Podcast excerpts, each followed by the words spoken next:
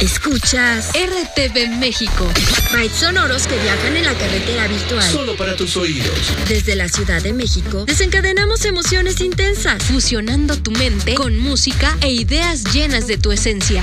Elegimos la mejor música de todos los tiempos y estilos. Y la perfeccionamos con los mejores programas hablados y musicales que forman una programación diferente, como lo eres tú. Conéctate a tu estación. Somos RTV México. 24 horas. 365 días al año de programación continua. Tú eres la radio. RTV México. Solo para tus oídos. El ajetreo de la vida nos absorbe y hace olvidarnos de nuestro entorno, de la humanidad, la naturaleza y en ocasiones de nuestra persona. Afortunadamente, muy cerca de ti hay gente que está en comunidad actuando para mejorar el entorno de la sociedad en todo el mundo. A partir de este momento, ya estás en comunidad. Ya estás en comunidad. Historias que unen vidas.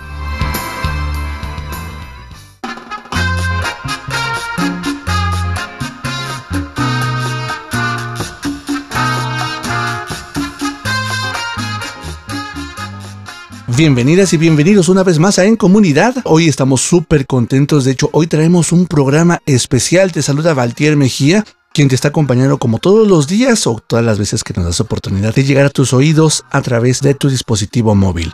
Hoy, como te comentaba, tenemos un programa bien particular, bien interesante, porque además es un programa en el que vamos a aprender muchísimo. Vamos a hablar de algo que nos ha acompañado durante los siglos de los siglos de los siglos. Es más, prácticamente el ser humano ha ido de la mano sin saberlo, o quizás sí, con el tema que traemos hoy y lo importante que es lo trascendental, pero sobre todo el impacto positivo que nos tiene hacia nosotros, que tiene hacia nosotros. Te invito a que te pongas en contacto a través de, pues, nuestro correo electrónico, la otra mirada del audio gmail.com y a partir de este momento tú ya estás en comunidad.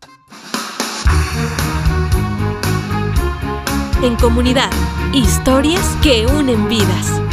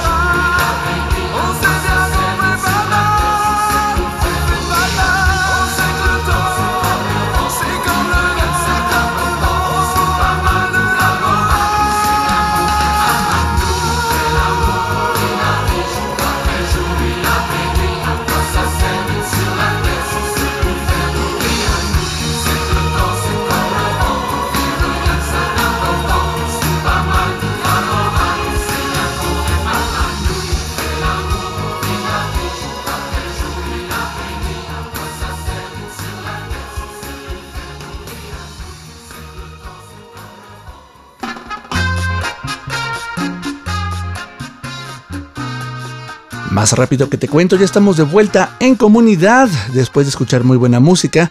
Hoy tenemos un tema muy importante. Soy Valtier Mejía quien te acompaña y te invita a que nos sigas y descargues nuestros podcasts a través de Apple Podcast, Google Podcast, iHeartRadio y Spotify. Gracias a las estaciones de radio por internet que nos hacen favor de emitir este espacio y también a Radio Cascabel en San Miguel de Allende en Guanajuato. Hoy tenemos, como bien te mencionaba, un invitada sasasasazo. De verdad estoy más que emocionado. Es el, eh, profesor Francisco eh, Grijalva Vega. Él es investigador musical. Él es director coral y orquestal. De hecho, dirige, entre otras muchas cosas que ha hecho, al eh, coro de la Universidad Autónoma de la Ciudad de México y a la Orquesta Filarmónica de la misma Casa de Estudios de la UACM. es arreglista y pedagogo él realizó pues estudios de orquesta en el Conservatorio Nacional de, la Música, de Música de la Ciudad de México con la maestra Rosa Rodríguez. Ha cursado también cursos de dirección coral, entre ellos con el maestro Javier González. ¿Y qué te puedo decir? Bueno, ha sido investigador de música antigua con los maestros Charles Brett y bueno, entre otras 20 mil cosas que ha realizado. De verdad estoy más que encantado y agradecido contigo Francisco por acompañarnos el día de hoy en comunidad. ¿Cómo estás? Bienvenido. Hola, buenos días, buenos días. Muy bien, gracias, Pues muchísimas gracias de verdad por el espacio. Estoy verdaderamente emocionado. Me gustaría pues bueno, empezar desde su perspectiva, desde tu perspectiva. ¿Cuál es o, quién es Francisco Grijalva, el enamorado de, la música, de la investigación, de la literatura, pero desde tu perspectiva, ¿quién es Francisco? Mira, lo que pasa es que yo empecé a estudiar eh, música desde muy pequeño, desde los 12 años. Este, siempre fue mi pasión. Incluso a mí se me hacía como muy raro que los niños no tuvieran claro qué querían ser. Yo desde los siete años sabía. Yo creo que ahí fui este, privilegiado porque desde los siete años sabía que quería dedicarme específicamente a la música, ¿no? Qué padre. Este, eh, empecé a los 12 años a estudiar piano, después a los 16 empecé a estudiar canto y hasta los 19 años inicié mis estudios formales en el Conservatorio Nacional de Música, en donde hice tres carreras, hice dirección orquestal, dirección coral y canto operístico. Las tres, este, aparte de muchísimos cursos de pedagogía, de pedagogía para, para adultos mayores, pedagogía para eh, eh, estimulación temprana, estudios de tomatis, este, pedagogía para adolescentes. Y yo creía que esto no me iba a servir mucho porque la verdad me daba mucha flojera regresar a mi casa que estaba hasta en Naucalpan cuando todavía llegar a Naucalpan era muy complicado. Entonces decía, no, ¿para qué me regreso? Entonces tomaba todos los cursitos y todos los cursos este, de, gente que venía con, nuevas técnicas de enseñanza y demás. Y pues me, me, me, enfrenté a cosas muy interesantes, ¿no? A gente muy interesante, a personajes verdaderamente importantes de la pedagogía musical en mi país y en el extranjero. Entonces, este, pues de ahí empezó mi... Yo me volví investigador por profundizar en las piezas que montaba. Entonces, a partir de, ese, de esa inquietud, eh, me, volví investigador, pero me volví investigador sin saberlo. Así, sí, Como por naturaleza, ¿no? Como consecuencia de... Sí. Fue, fue, por consecuencia de, que, de que me interesaba algo y yo le, buscaba los, las últimas consecuencias de las cosas y, o, las eh, raíces prístinas, ¿no? De dónde, de dónde surgían las cosas. Desde niño, claro, desde niño, ¿qué fue lo que encontraste en la música? ¿Qué, fue lo que te atrapó? ¿Alguna pieza en particular? Eh, ¿Algún instrumento en particular? ¿Qué te atrapó cuando pequeño? Fíjate que a mi padre le gustaban mucho los boleros y era muy beethoveniano, le gustaba mucho la música de Beethoven y, la, y la música clásica en general. Entonces yo fui creado auditivamente a partir de tríos, cantantes de ópera y música orquestal. Eh, la ópera no, no, no del todo, pero sí música, mucha música orquestal. Entonces, este, yo cuando llegué al conservatorio ya me sabía las nueve sinfonías de Beethoven, Él las tenía perfectamente ubicadas en, mi cerebro. Claro. Mi papá, mi padre tenía tres, cuatro versiones distintas con Bruno Walter y con otro Kleberer y con Furtwängler y con muchos directores distintos. Entonces yo ya tenía en mi cabeza todo eso, ¿no? Eh, también los tríos, él me enseñó incluso a cantar a primera, segunda, tercera voz, cuando él era ingeniero civil. O sea, nada que ver con.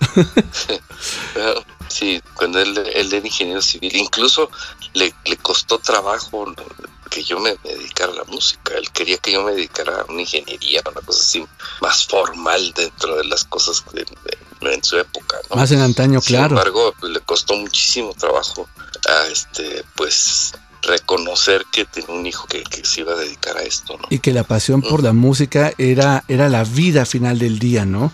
Y, uh -huh. y obviamente, pues, eh, el empezar a estudiar de forma, valga la redundancia, formal, yo creo que le dio también, pues, ya, eh, o resignación, o le dio orgullo al final del día por todo lo que se ha hecho y, y, sobre todo por todo lo que has hecho en tu carrera. Y hoy por hoy, bueno, pues, manejando coros, investigación, y justamente en el tema de investigación me gustaría eh, ir rápido a una canción.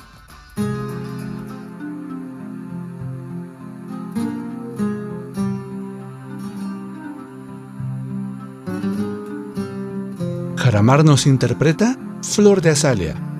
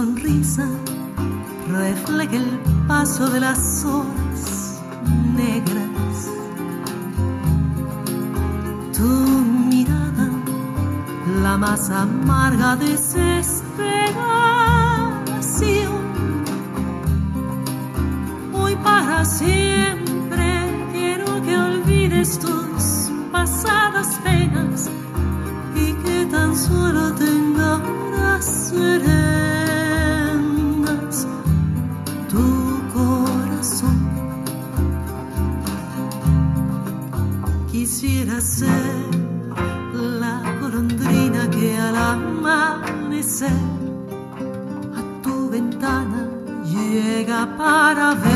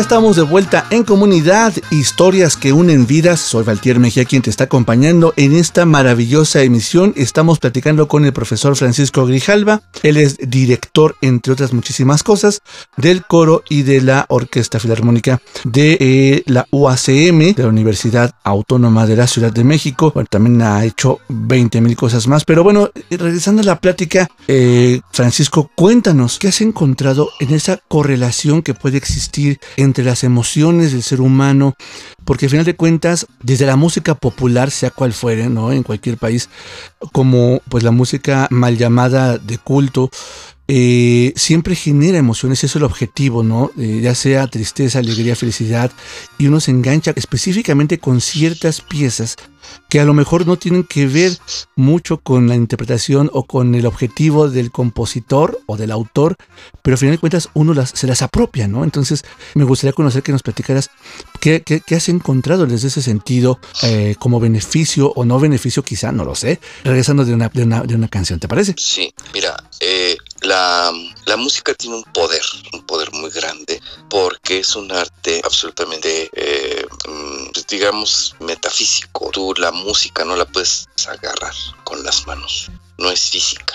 Claro. Es física recreativa porque a través del aire recibimos esas vibraciones en nuestro, en nuestro tímpano. Nuestro tímpano lo vuelve un impulso eléctrico que va directo al cerebro y el cerebro genera ahí una serie de cosas. Dentro de, todo dentro de todo eso está endorfinas endorfinas y, se, se, baja el cortisol. Este, nosotros eh, de alguna manera generamos ahí eh, una especie de adicción. también se, se generan em, eh, neuroconductores empiezan a trabajar en los neuroconductores de la felicidad. Se llega a veces hasta generar endorfinas tan grandes, por ejemplo, al cantar como cuando tienes un orgasmo. Claro. Entonces, cuando haces música, todavía estás más cerca de estas sensaciones, ¿no? Más que cuando la escuches. Cuando la escuches, te bañas en ella. Y, y algunas piezas te pueden referir cosas más agradables, otras no. Eh, hay piezas que tienen este alto poder porque tienen un poder absolutamente subliminal. En una pieza nosotros podemos lanzar incluso un mensaje este, negativo, positivo, y tenemos el poder de hacer que la gente compre, ¿no? De ahí, de, ahí la derivación de la música popular y la música de concierto. La música popular se divide en dos, en dos vertientes, la música comercial y la música folclórica. Entonces, la música popular eh, de, comercial es la que tú consumes porque de, antes existían, por ejemplo, los compactos o que existían los LP. Los vinilos, claro. Te, comprabas, ¿no? te comprabas tú un disco, ya sea compacto o LP, por una rola, por una, por una sola canción. Comprabas 16 por una, ¿no? O por un éxito. Ya, ya un, un disco que tuviera tres era un super récord, ¿no? Era, el hitazo del este, momento. Exacto. Entonces, ¿qué, qué pasaba? Eh, eh, ahora las plataformas te permiten comprar específicamente la pieza que te gusta y ya no te tienes que comprar todo el disco, ¿no?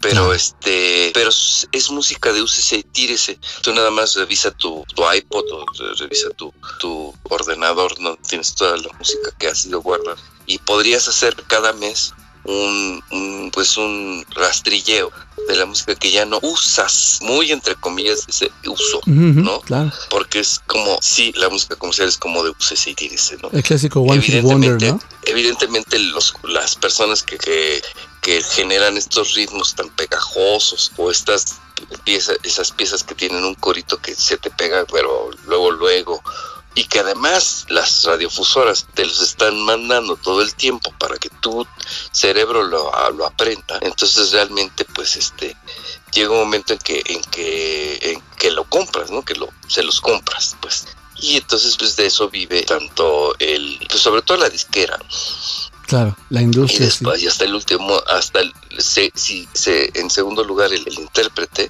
y en tercer y último lugar el, el autor. O sea, gana un, un, centavo por cada disco, o por cada bajada de, de, de, de, esa, de esa pieza. Entonces, en realidad llega a ganar muy poco el autor. De todas maneras, esa es música de UCC y como si haz de cuenta que si, como si te compraras un jabón hasta que se te gasta. Claro, ¿no? claro. Así. Y, y- y es una realidad, ¿no? Por eso tanto One Hit Wonder y ahora tanta música que pasa eh, un sencillo con un artista, quien sea, pega y, y mañana ya ni quien se acuerde de él o de ella. Y, y a diferencia, por ejemplo, ajá, Mm. Perdón, a diferencia con la música de concierto, que requiere de muchísima, muchísima atención y profundidad del escucha. Evidentemente hay gente que no está pre- no estamos preparados para ese tipo de música porque ya la dejamos de, de- de- de acercarnos a ella. Para tú escuchar una pieza de concierto tienes que ir a una sala de concierto. Y si no, pues ir a una estación en donde escuches esta música de sala de concierto claro, que pues, tenemos hacia lo máximo en nuestro país tenemos tres estaciones sí, que es Opus 94 eh, Radio Educación y Radio UNAM y ya. y para de contar. La, la única privada que existía e- era XLA, pero Exacto. hace mucho, mucho tiempo Hace pues fue historia. mucho tiempo y ya y ya dejó de porque ¿por qué? porque dejó de ganar comercialmente justamente Claro. ¿no? porque no tenía audi- audiencia ¿qué está pasando? estamos involucionando ¿Qué, qué está pasando? Lo que pasa es que en la música de concierto eh, la actividad es intelectual.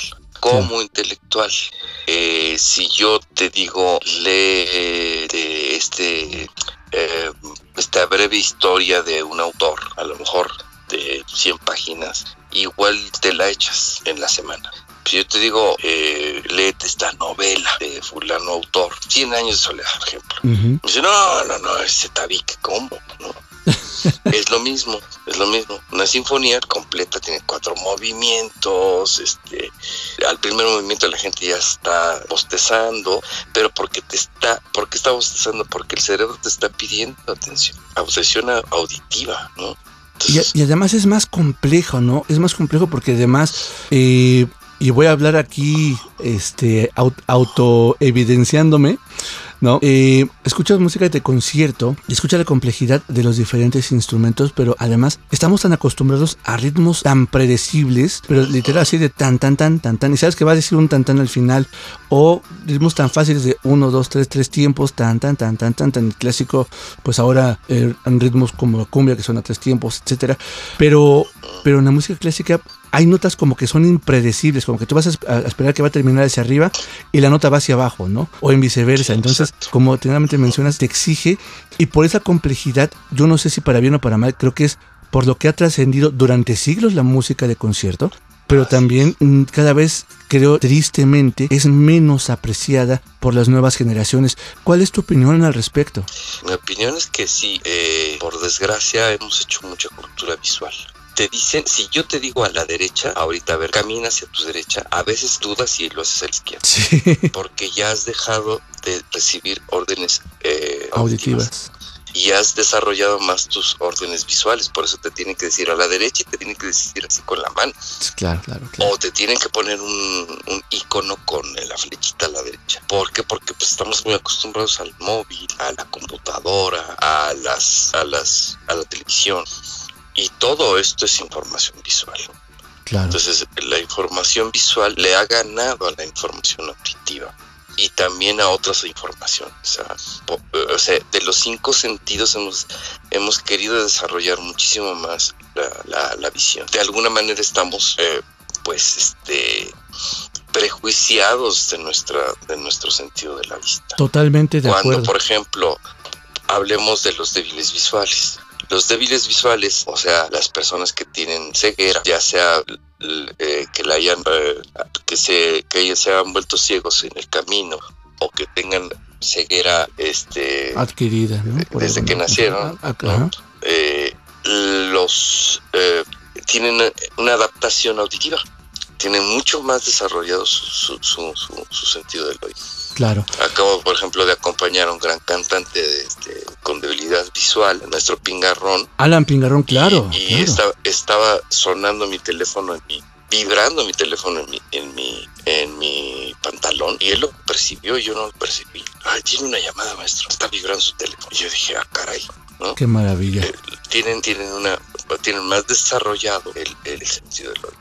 Déjeme rápido a, a- a una breve pausa y regresamos. Qué rápido se nos va el, el tiempo. Estamos platicando, perdón, eh, maestro, maestro Francisco, porque hay, hay tanto que, que platicar, maestro Francisco Grijalva, de, de estos temas. Pero voy rápido a una pausa. Regresamos, tú no te desconectes, estamos en comunidad. Estás escuchando En Comunidad. Porque todos podemos colaborar para hacer una mejor sociedad. Ya regresamos con más información que puedes sumar a tu vida. En Comunidad. Historias que unen vidas. Que unen vidas. ¿Sabías que alrededor del 15% de la población en el mundo vive con alguna discapacidad? El 30% de la población en América Latina y más de 20 millones de personas en México son parte de la población con esta condición de vida? Juan Carlos Martín trae desde RTV México solo para tus oídos Voces de la Discapacidad, un programa de entrevistas donde vamos a conocer a nuestros protagonistas. Todos los martes en punto a las 20 horas, tiempo del centro de México. Voces de la Discapacidad. No dejes que nadie te lo cuente y aprende que la discapacidad se la imponen, la capacidad la tienen.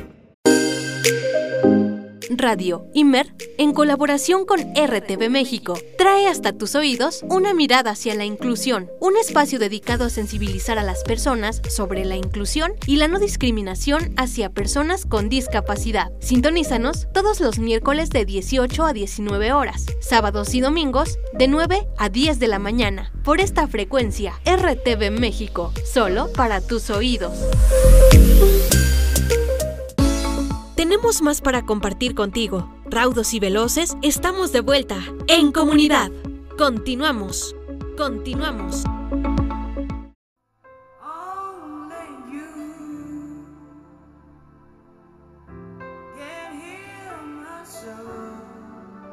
Alessandro Safina, Luna.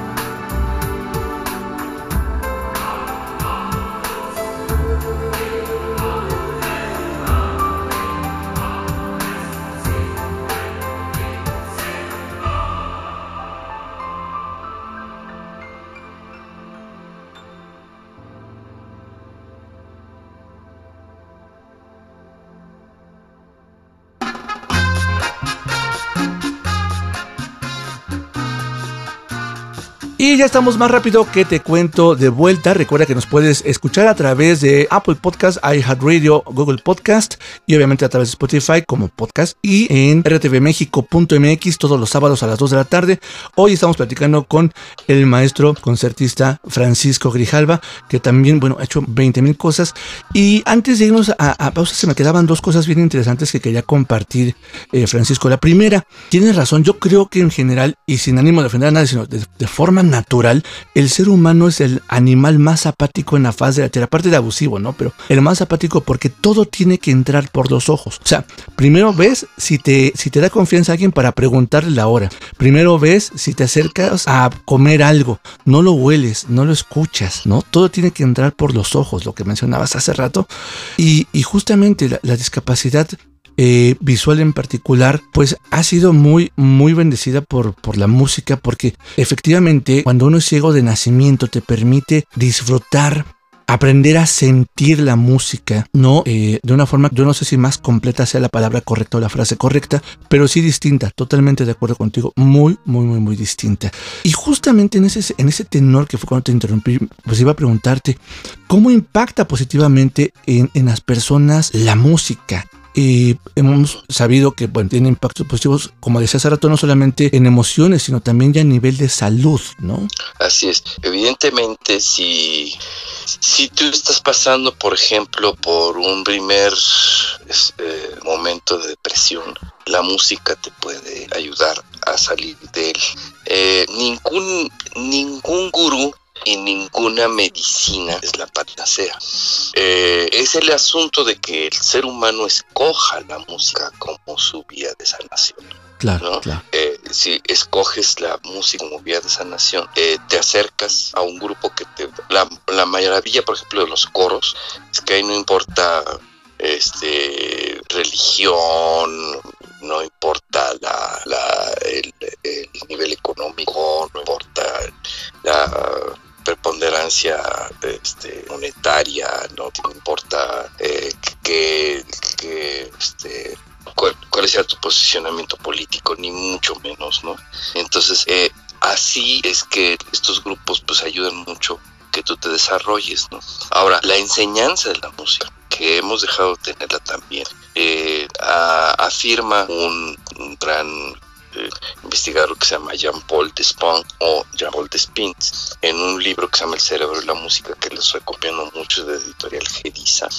Tiene incluso un diccionario de, de psiquiatría al final. Qué interesante. Muy bueno, muy bueno, en donde incluso gente que ha perdido masa cerebral de uno de sus hemisferios ha hecho que el otro hemisferio tome las funciones del hemisferio perdido. Wow. Y a partir de la enseñanza de la música. Qué interesante. Porque nosotros con, un, con uno de nuestros hemisferios entonamos y con otro de nuestros hemisferios ponemos la, el tiempo. Por nuestra parte lógica, que sería, si eres diestro, sería tu hemisferio izquierdo. Entonces ahí ponemos los tiempos, ¿sí? Y los valores de, de tiempo de la música. Y en, la, y en el hemisferio derecho entonamos, con eso entonamos, con eso encontramos la diferencia entre una, una nota más aguda o más grave, ¿no? Entonces, eh, en realidad se, se, se, entona con el hemisferio derecho, ¿eh? con la mano izquierda, que por ejemplo, usamos poco la mano izquierda y es y es uno de los hemisferios que se tra que trabaja muchísimo más la gente que tiene una discapacidad porque tiene que intervenir ese hemisferio para poder hacer las pequeñas diferenciaciones entre un pequeño movimiento y el otro, ¿no? en eh, evidenciar un poquito más lo que sucede en la realidad. ¿no? Entonces, esos, esos intercambios intrahemisféricos y interhemisféricos son los que provocan que la gente recupere la actividad de un hemisferio cerebral incluso dañado a niveles profundos. ¿sí? Entonces, imagínate, si eso puede hacer con gente que pierde masa cerebral, imagínate que puede hacer con nosotros que tenemos bien nuestros hemisferios, ya sea que tengamos una debilidad visual o alguna otra debilidad, ¿no? Claro, claro. Y, Entonces, supongo el impacto de ser verdaderamente pues positivo en el sentido como atinadamente mencionas pues de retomar y de reconocer a nosotros sobre nuestras habilidades físicas y, mentales no cerebrales pues en temas básicos como retención no diserción o análisis de problemas hasta temas físicos de movilidad cuando no hay un tema nervioso a lo mejor no o, de reprogramar al, al cerebro. Así es, se pueden incluso pequeños problemas de, de dislalias, dislexias, etcétera, se pueden, no te puedo decir que super curar, pero sí arreglar, mejorar a partir del trabajo musical. Ya existe todo un trabajo de musicoterapia, sin embargo, eh, de pronto la musicoterapia hay que asentarla muy bien. Hay terapias muchísimo más serias y otras no tan serias. Como en todo hay gurús, ¿no? Sí, claro. Y habría que investigar un poquito más qué tan científicamente están amarradas pues del, asunto específicamente cerebral. Evidentemente, si tú cantas, por ejemplo, generas endorfinas desde el ensayo. Entonces, estas endorfinas y, y además te baja el cortisol muchísimo. Entonces, estas endorfinas te provocan una, un alivio, un alivio momentáneo. Incluso sientes que respiras más profundamente también, que eso tendríamos que ir al yoga, ¿no? La, la, profundidad que, de respiración que necesitas para cantar fuerte, por ejemplo, un área de ópera, un coro de ópera grande, es ir casi hasta la esquina del pulmón. Entonces claro. ahí estás oxigenando con muchísima más efectividad tu sangre. Entonces esa oxigenación pues va a tu cerebro. Entonces, perdón, pero, pero la depresión implica sí falta de presión. Entonces hay falta de presión cerebral, falta de presión del oxígeno. Entonces, al, al, al, haber más oxígeno en tu cerebro, eh, encuentras las, las soluciones a los grandes problemas que, que pueden ser desde pagar tu camioneta hasta, hasta resolver un asunto. Ah, pues le hago por aquí, por acá. Se te abre, se te abren las posibilidades de soluciones por distintos caminos. ¿no? Claro, porque de además estás manera, más relajado, estás deprimido, ¿no? Sí, claro. ¿eh? Digo, porque estás menos rela más relajado, ¿no? Menos estresado. Entonces. Exacto, exacto. Y, y, evidentemente el estrés es una de las enfermedades mundiales en este momento. La angustia, el miedo, el estrés, ¿no? forman parte del, del, del, del día a día. Fíjate que y, Me, llama mucho atención ahora que hablas de, del canto como, parte de la sanación. Creo que puede ser, por lo que comentas, un inicio, el acercamiento a la música para verla como un tema de sanación, como bien mencionas, si uno así lo quiere, ¿no? Eh, si, por ejemplo, yo tengo 50 años y, y, me llama la atención acercarme, pero nunca, nunca en mi vida he dedicado espacio, tiempo para estudiar música, ¿puedo empezar a los 50? ¿Tengo que ser eh, en alguna edad? Aquí, ¿qué nos recomiendas tú? Que a cualquier edad puedes empezar a cantar. El chiste es que quieras, ¿no? Claro. Uh, hay muchas veces mis compañeros, mis compañeros de, de, la universidad me dicen, ay, es que tú haces cantar a las piedras. Le digo, sí, siempre y cuando la piedra quiera. ¿no? Si la piedra quiere, se puede, porque es voluntad, es un asunto de voluntad. Tú tienes las mismas capacidades cordales en, en tus cuerdas uh -huh. que un tenor de ópera. Wow que no las desarrolles es, es un asunto tuyo. Que no lo creas es un asunto tuyo, pero tú puedes llegar a cantar muy, muy bien si empiezas hoy y no paras. La gente muere cantando. Si quisiera, mu moriría cantando, con sus cuerdas absolutamente sanas. ¿no? Qué interesante. Porque puedes empezar a cantar cuando quieras. Te puedes decir, es que yo nunca he cantado mejor. nadie te ha tocado la garganta mejor. Deja, deja que un profesional te ayude a entonar mejor, uh, ¿no? A, claro. a, mejorar ese oído, porque tiene que ver con una coordinación entre el oído y, y las cuerdas vocales. ¿no? Pero si tú eres capaz de hablar, eres capaz de cantar. ¿Por qué? Porque nosotros al hablar hacemos más microafinaciones.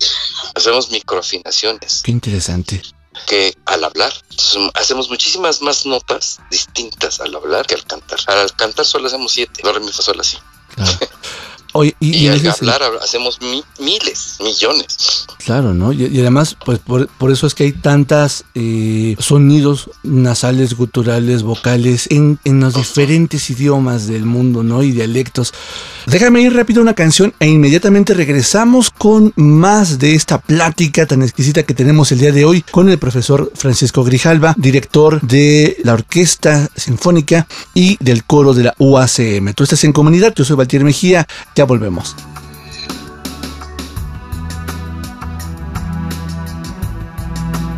En comunidad, historias que unen vidas.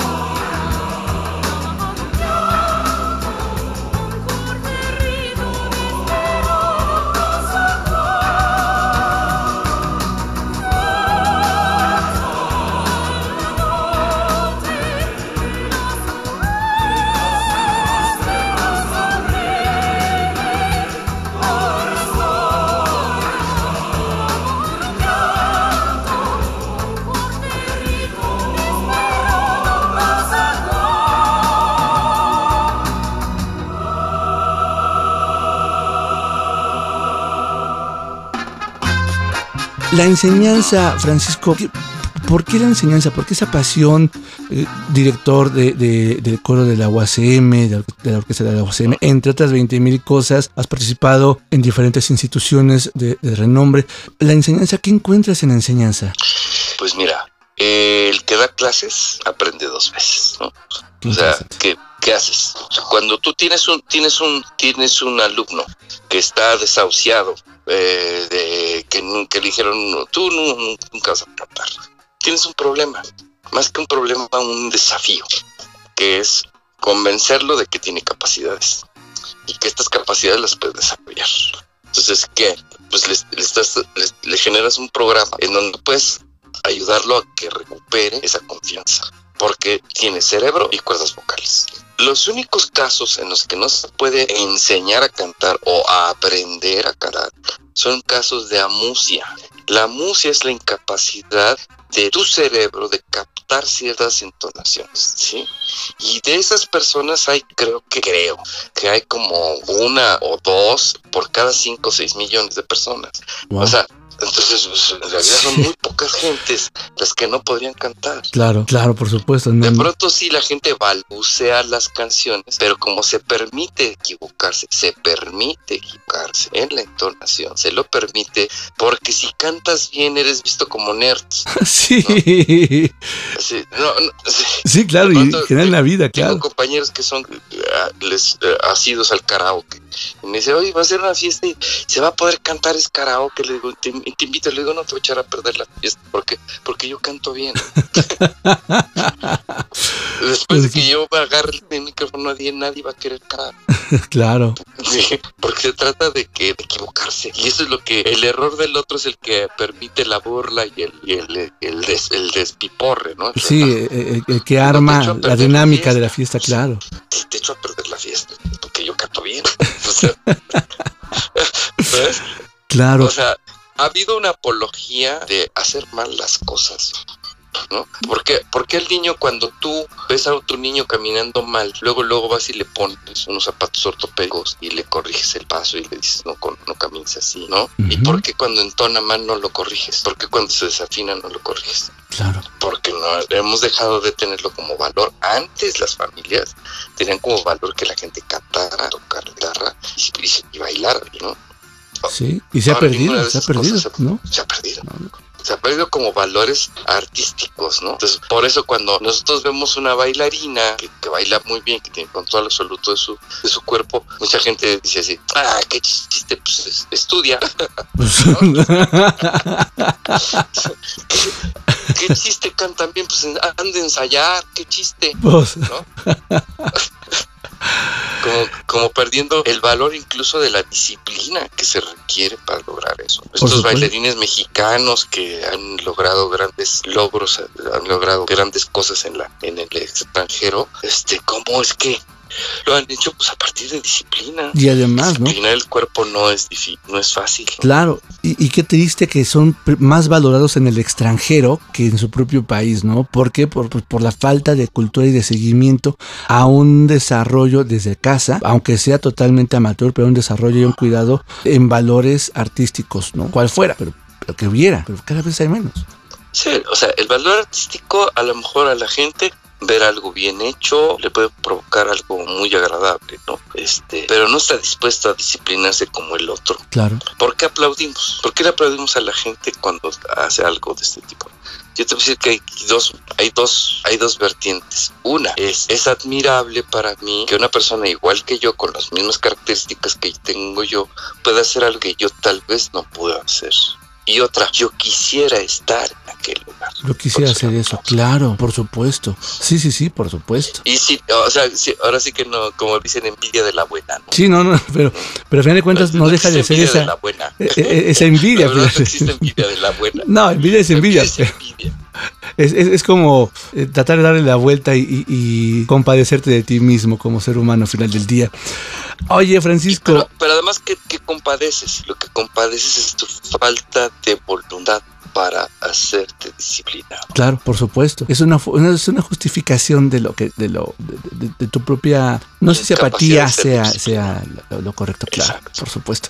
Exacto. Hacia el futuro, ¿qué visualizas eh, en la música, Pues- principalmente de, de, de, de- de- de concierto? En nuestro país tenemos que hacer un gran, gran, gran, gran esfuerzo por generar más espacios musicales, más coros, más orquestas, más lugares donde se pueda hacer lúdico eh, la enseñanza musical, ¿no? La enseñanza artística en general, lúdica, pero además con una profundo, con un profundo eh, conocimiento eh, pedagógico. Ya la pedagogía nos ha, nos ha, nos ha ganado muchísima, muchísimo camino.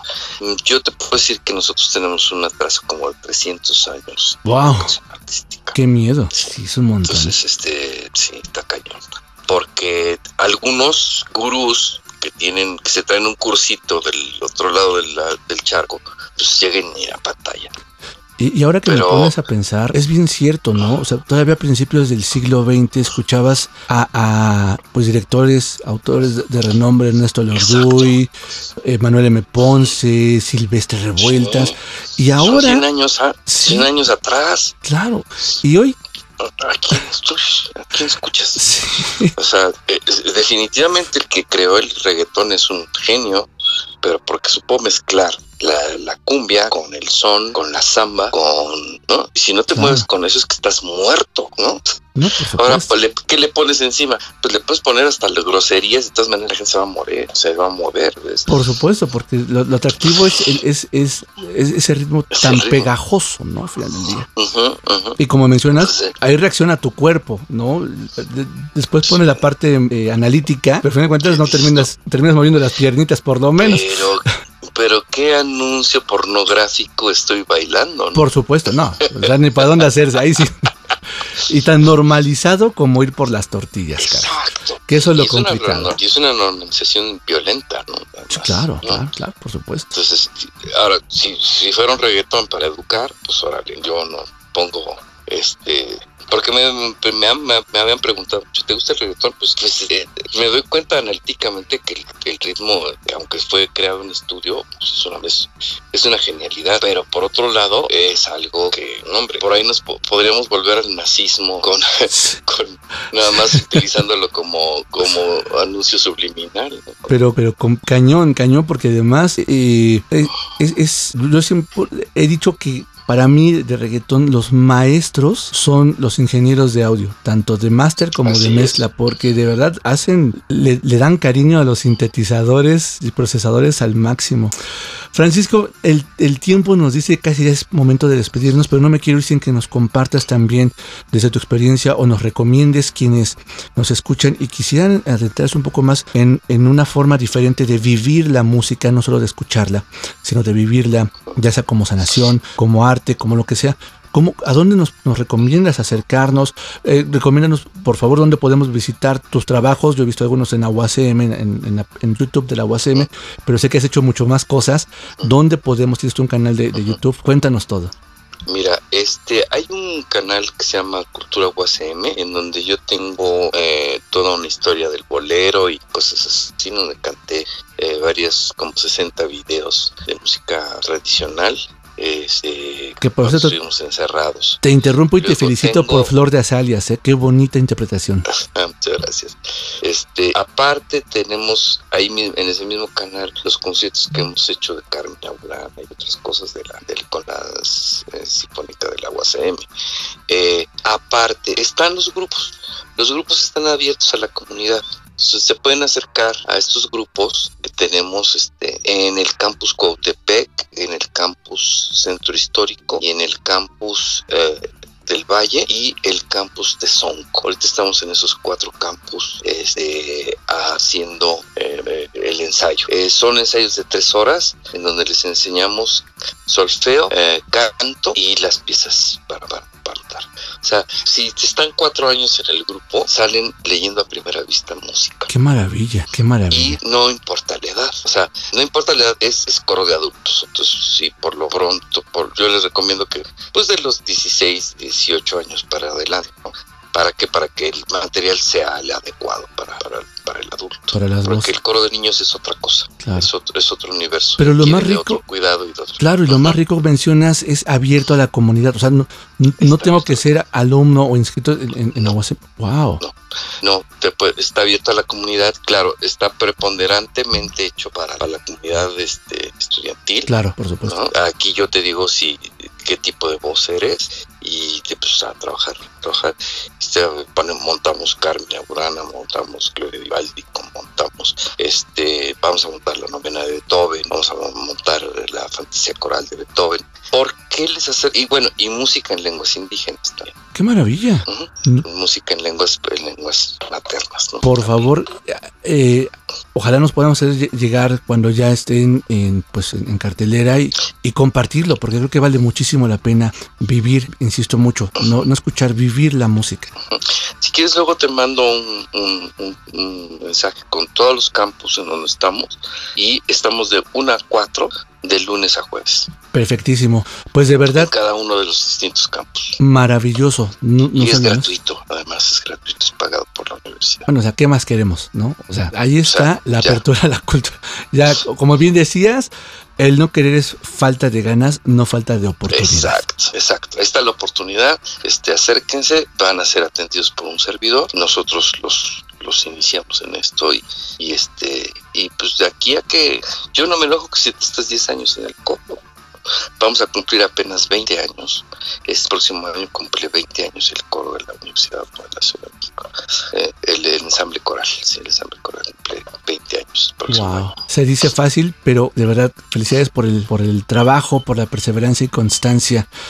De verdad, muchísimas gracias, eh, profesor Francisco Grijalva, por el tiempo, por el espacio, por todo lo compartido. Creo que vale mucho la pena irnos con una reflexión de, de darnos la oportunidad, no darle, darnos la oportunidad de aprender a vivir la música, de sentirla, de llevarla a nuestras vidas de- de un- desde una arista distinta a lo que estamos acostumbrados. Muchísimas gracias de verdad, que no sea la primera vez, ojalá, y, y Ojalá. bueno, ya tendremos la oportunidad también de, de ir a disfrutar seguramente algunos de los conciertos y de las muchas actividades que preparas.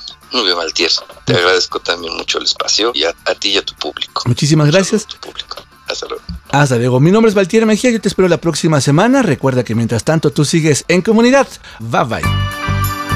Por hoy, corremos las cortinas y cerramos las ventanas, pero mientras, te invitamos a pensar y sumarte en comunidad para hacer más historias que cambian vidas. Te esperamos la próxima semana con personas como tú que hoy ya están en comunidad. Mientras, escríbanos a la otra mirada del audio arroba gmail.com. En comunidad. En comunidad. Historias que unen vidas.